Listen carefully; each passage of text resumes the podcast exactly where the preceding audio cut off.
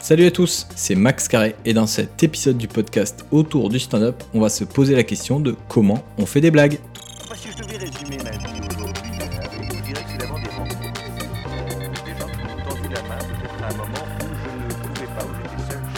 Alors ça va être un épisode sans trop de prétention parce qu'encore une fois, je fais à l'heure où j'enregistre du stand-up depuis pas encore un an.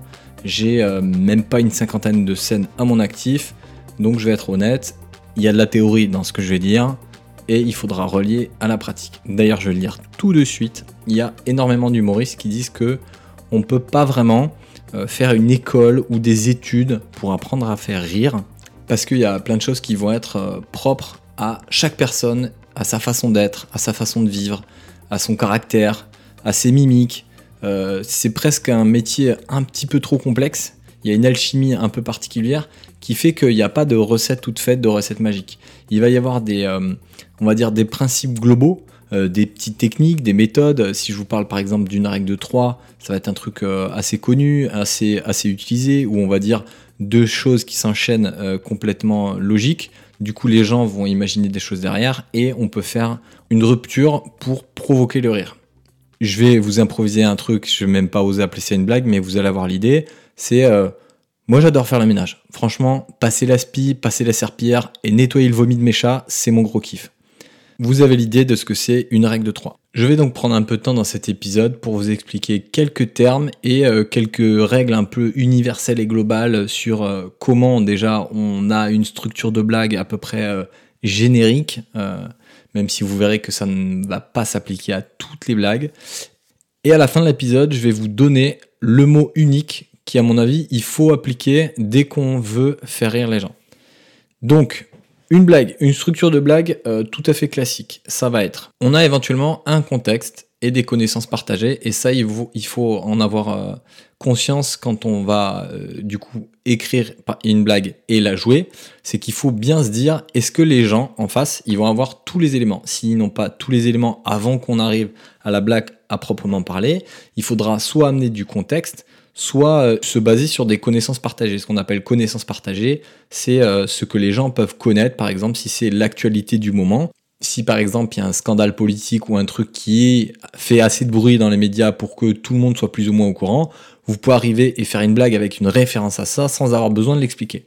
Si vous avez un truc, un délire un peu plus précis, il faudra soit petit à petit par des blagues amener un contexte euh, ou des connaissances, soit bah, l'expliquer euh, très rapidement pour que les gens euh, aient, la truc. Par exemple, il y a un moment où je faisais une blague avec le rapport du GIEC et je me suis rendu compte que tout le monde ne savait pas ce que c'était. Donc quand je me suis retrouvé dans des catégories de personnes qui avaient bien conscience de ce que c'était le rapport du GIEC, bah, ma blague elle avait bien marché. Je faisais une blague avec euh, la Reine des Neiges, il y avait un truc avec plus de des, gens qui n'avaient pas de pouvoir et je faisais un- une vanne avec la Reine des Neiges après le rapport du GIEC. Et à un moment, j'ai fait euh, ça dans une soirée où il y avait euh, beaucoup de jeunes. Et la blague, elle a complètement floppé parce que euh, bah, j'ai compris qu'ils ne savaient pas ce que c'était le rapport du GIEC et j'ai demandé, j'ai eu confirmation. La plupart des gens ne savaient pas ce que c'était le rapport du GIEC. J'ai été un peu surpris, mais c'était comme ça. Donc une fois que vous avez bien conscience de, ils ont tous les éléments pour rigoler, vous allez pouvoir attaquer avec ce qu'on appelle une prémisse ou en anglais setup. Donc vous aurez les deux termes qui sont clairement utilisés par euh, beaucoup d'humoristes. Il y en a qui diront setup, il y en a qui diront prémisse. C'est la même chose, c'est juste français-anglais. Dans ce setup, vous n'avez pas forcément à, vocation à avoir euh, de choses vraiment drôles. Ça peut être euh, quelque chose qui va être factuel, un début d'histoire, un truc, où vous allez potentiellement exprimer une attitude sur euh, je suis pas content. Vous remarquerez que souvent quand on fait un petit peu des blagues, c'est sur des choses qui nous remontent, euh, nous, nous interpellent, euh, nous effraient, que vous trouvez un peu stupide, etc. Donc ça, dans la, dans la, dans la prémisse, vous allez avoir potentiellement ça. Et après, vous allez euh, vous retrouver dans bah, le moment où vous allez faire la chute. D'accord? La chute, en anglais, on va appeler ça punchline ou juste punch. Ça va être la partie de votre blague qui, une fois que vous la dites, euh, va, faire, va, va faire rire les gens. Et donc souvent, quand on écrit des blagues, eh ben, on écrit une petite blague et on se dit, euh, ça c'est le début, ça c'est la fin, et voilà, vous avez prémisse et chute. Vous avez un système où euh, on peut trouver ça d'une manière très condensée, c'est les blagues qu'on appelle les one line ou one liner.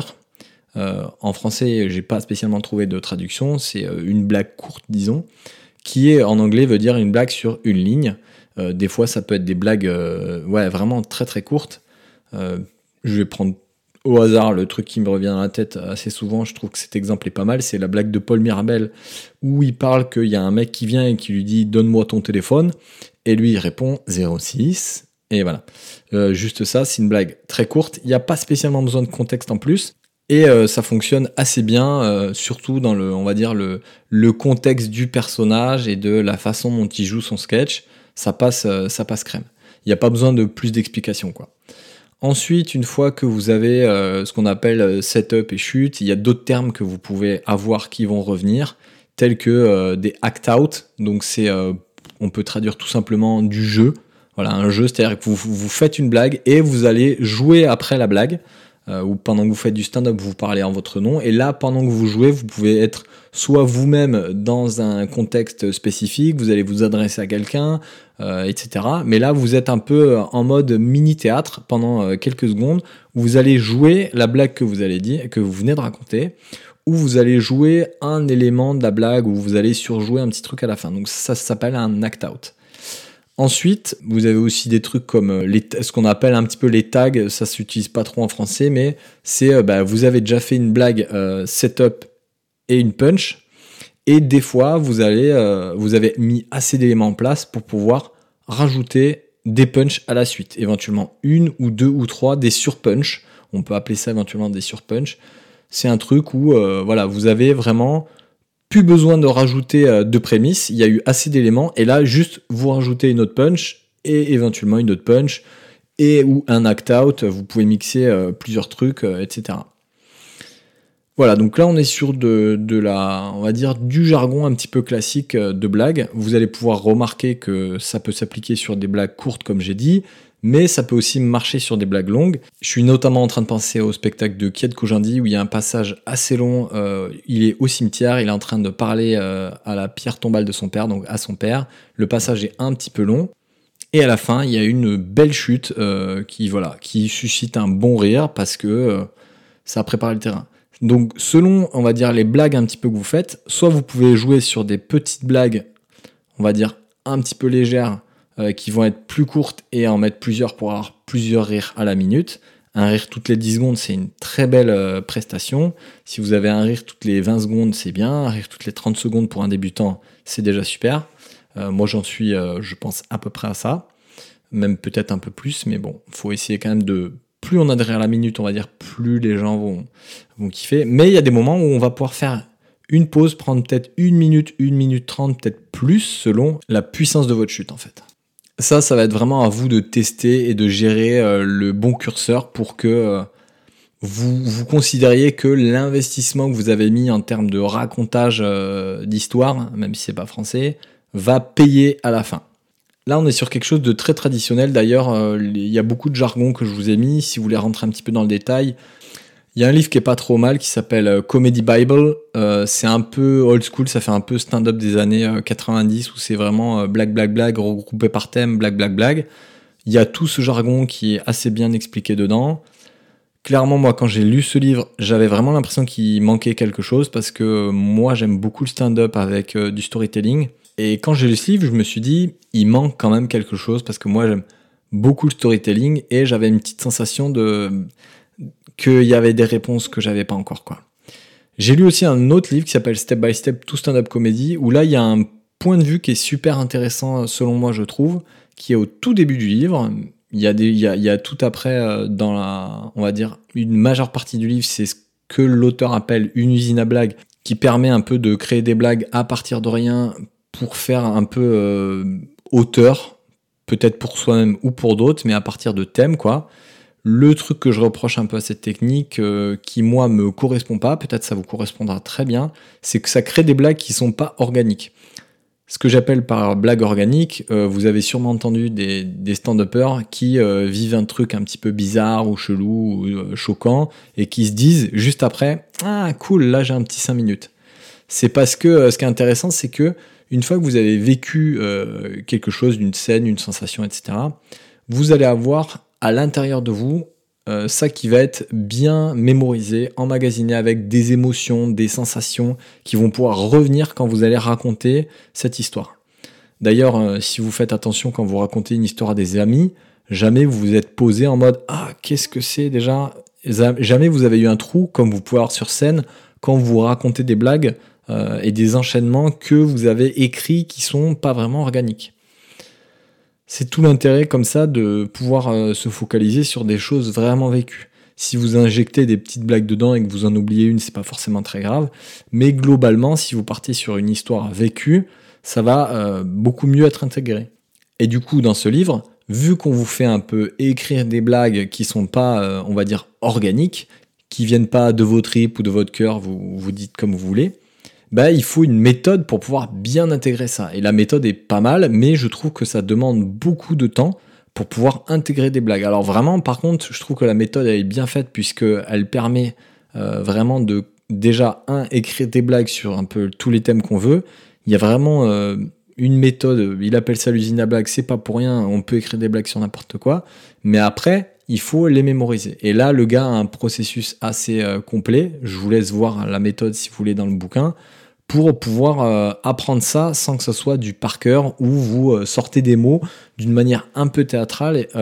c'est une méthode pour, pouvoir vous aider à intégrer des émotions et à vivre le truc comme si c'était quelque chose que vous aviez vraiment vécu. Et pour ce, truc-là, c'est intéressant. Mais du coup, au tout début du livre, il y a un angle euh, sur, euh, il y a une façon de voir qu'est-ce que c'est une blague qui est assez, euh, assez intéressante, je trouve, où on reprend bah, les mots que je vous ai dit avant, le setup et la punch. Et l'idée, simplement, c'est vous avez le setup, il va exprimer une première histoire, d'accord? Une fois que vous avez dit votre prémisse et que vous avez comme ça commencé le début de votre histoire, votre public, il va avoir des attentes il va s'imaginer des choses parce que l'être humain, il fonctionne comme ça. Il est soit dans le passé en train de voir ses souvenirs et donc il va les piocher dedans. Et quand vous êtes en train de vous projeter dans le futur, eh ben vous faites euh, exactement la même chose qu'avec le passé. Vous prenez tous les éléments que vous avez vécu de votre vie et vous imaginez des choses qui vont venir derrière. Et donc ça, c'est un mécanisme qu'on contrôle pas, qui est vraiment intuitif. Du coup, quand vous allez démarrer une histoire, le public en face, euh, chaque personne du public va s'imaginer des choses qui vont arriver. C'est ça qu'on appelle l'attente cible. Euh, une fois que vous avez cette attente, le but, ça va être de casser cette attente et d'aller ailleurs. Et donc votre punch, idéalement, elle va révéler une, une autre histoire qu'on n'avait pas forcément, euh, on va dire, intuitée, qu'on n'avait pas imaginé, et qui fait que là, ça va susciter le rire. Euh, pour ce faire, il y a des petits mots qui existent, on va dire un petit terme, des petits trucs. C'est bah, une fois que vous avez l'attente cible, vous prenez un petit élément euh, de l'attente cible qu'on va appeler le connecteur, que vous allez réinterpréter et qui, quand vous allez euh, bah, donner votre deuxième histoire, va euh, comme ça montrer en fait, voilà, mon histoire, c'était pas celle que vous avez imaginée, c'était la deuxième, et là, bah, forcément, vous contrôlez pas le délire et ça vous fait rire. Je vais vous prendre un exemple du livre, comme ça vous allez voir, ça va être assez simple. Hier, j'ai accidentellement heurté un petit enfant avec ma voiture. Et heureusement, c'était pas grave parce que personne ne m'a vu. Voilà, donc le délire, c'était, euh, si on prend la première histoire, donc la première partie jusqu'à c'était pas grave, euh, on peut imaginer, les gens peuvent s'imaginer que euh, bah, t'es un être humain responsable, que t'as fait attention, t'es sorti de ta voiture, t'as regardé l'enfant, il avait rien, et du coup c'était factuellement pas grave pour l'enfant. Et en fait, bah, la, fin de, la, de cette blague, en fait, le personne ne m'a vu, révèle une toute autre histoire qui est qu'en fait, t'es pas du tout responsable ni gentil, t'as juste vérifié qu'il y avait personne euh, qui t'avait vu autour et que tu t'es barré euh, comme un gros bâtard. Donc ça, c'est un peu le, schéma qui est expliqué dans ce livre, qui est, euh, je trouve, assez intéressant, et qui montre que, en fait, l'élément essentiel pour pouvoir créer une blague, c'est que il faut une surprise. Et c'est ce mot-là qu'il faut vous répéter. Je pense que c'est le seul mot qu'il faut garder de, presque tout ce que j'ai dit, si vous voulez un mot, et qu'il faut vérifier à chaque fois que vous êtes en train de décrire une blague, c'est qu'il faut vous assurer qu'il y a une surprise assez grande. Par exemple, l'autre jour j'ai fait une blague, euh, je vous lis la version 0, euh, contexte, je reprends euh, une petite soirée où il y a un open mic, je suis un peu stressé, j'ai pas joué depuis deux mois, je me dis, sois honnête, joue complètement avec ton énergie, donc tu vas arriver stressé, ça va potentiellement se voir, donc assume. Du coup, je vous lis ma blague, version 0, c'est pas encore une blague. Quand je suis arrivé un peu stressé, moi, on m'a dit, t'as 5 minutes pour faire kiffer les gens. Je me suis dit, 5 minutes c'est court, hein. D'habitude, je suis pas rapide pour faire kiffer, mais là vous êtes beaucoup, quoi. Voilà, je trouve que mon idée, elle était un peu drôle. Mais je me suis dit, c'est pas suffisant parce que les gens, ils ont déjà un petit peu tous les éléments une fois que je commence et que j'insiste un petit peu sur le euh, faire kiffer les gens, euh, etc. Quoi. Du coup, j'ai retravaillé ça un petit peu euh, pour pouvoir arriver avec ma V1 que j'ai joué aujourd'hui deux fois et qui mm, ne fait pas rire là où je veux. Mais du coup, je suis arrivé, j'ai dit, j'ai un petit peu la pression parce qu'on m'a dit, t'as 5 minutes pour faire kiffer les gens. Et c'est court 5 minutes, tu vois. 5 minutes, moi j'appelle le temps de sortir ma, ma confiance en moi, quoi. Donc là, je me suis dit, déjà j'ai un élément de surprise euh, qui euh, me plaît et qui fait que les gens vont pas voir venir ça quand je vais jouer un peu parce que je fais un petit geste en plus euh, au niveau du buste, genre sortir ma, je fais comme si j'allais sortir ma grosse, voilà. vous avez compris. Et justement, je joue sur un peu cette blague un peu lourde et le fait que derrière, bah, c'est pas du tout ça la finalité de ma phrase, c'est euh, ma confiance en moi, quoi. Euh, bon, là, pour l'instant, j'ai eu les rires à juste euh, sortir ma. Les gens rigolent et en général, on n'entend même pas trop que je dis confiance en moi, donc il va falloir que je retravaille ça, mais passons. J'ai fait attention comme ça à me dire, il fallait un élément de surprise assez puissant pour pouvoir un petit peu susciter le rire. Et ce concept de surprise, c'est un concept qui est revenu parce que j'ai commencé un format où j'ai voulu, on va dire, interviewer des humoristes. Pour l'instant, je fais des humoristes euh, de ma région, euh, des humoristes euh, très chauds autour de moi. Peut-être qu'après, j'exporterai un petit peu mon, mon concept ailleurs en essayant d'avoir des humoristes bah, de différentes régions, des humoristes qui viennent jouer à Toulouse. Des fois, j'irai peut-être à Paris, etc. Même si c'est pas mon délire d'aller là-haut. Mais voilà, l'idée c'est, j'ai interviewé des gens, je me suis dit, tu vas parler avec eux de blagues, de euh, comment on fait rire, etc. Et en fait, en commençant rapidement sur mon petit échantillon, j'ai vu que tout le monde ne théorisait pas euh, sa façon de faire des blagues, tout le monde ne se pose même pas la question pourquoi ça va être drôle. Il y en a, il y en a quelques-uns qui font un petit peu au feeling. Mais du coup, j'ai quand même remarqué que tout le monde était assez d'accord sur le fait qu'il fallait qu'une blague ait un élément essentiel, ce soit la surprise. Il faut que le, le, moment de la chute soit surprenant. Sinon, ça va rarement susciter les rires peut-être susciter un, sourire euh, au mieux. Bien entendu, c'est à voir, c'est pas une règle, euh, on va dire, qui va marcher à 100% du temps, mais c'est un petit peu un truc universel. Et dans les formats que je vous ai donné avant de blagues, si vous, par exemple vous imaginez un act-out où vous jouez une blague que vous avez déjà dite, ce qui arrive, l'élément de surprise va pouvoir se trouver dans le langage par exemple non verbal, des mimiques, des gestes, euh, un regard, un pincement de lèvres, un petit truc qui va euh, transmettre beaucoup de choses au public, qui va un petit peu les surprendre parce qu'ils l'ont pas vu venir, et à partir de là, ça rigole. Voilà, on arrive à la fin de cet épisode. Euh, j'espère que vous avez appris quelques trucs. N'hésitez pas à me faire des retours si vous trouvez que j'ai dit une bêtise ou si vous voulez apporter des précisions ou approfondir certains points. Vous pouvez m'envoyer des messages sur mon Instagram Max Carré ou alors sur l'Instagram dédié au podcast autour du stand-up. Pour les prochains épisodes, vous allez retrouver des interviews où j'ai commencé un petit peu à creuser la question de comment faire rire avec certains humoristes. C'est là que j'ai compris qu'il faudrait que je fasse un petit euh, épisode avant pour me permettre de placer ça parce que c'est quelque chose qui revient et que j'avais envie euh, un peu d'apporter des éléments, euh, des mots techniques pour les débutants qui n'ont pas forcément tout le jargon, etc. Pour pouvoir poser un petit peu des bases que moi j'ai dans la tête et qui me paraissaient nécessaires afin de pouvoir profiter au mieux des épisodes à venir. N'hésitez pas à laisser des petits commentaires aussi sur les plateformes de podcast ou même des petites étoiles si l'épisode vous a plu. Je vous dis à très bientôt et marrez-vous bien. Ciao ciao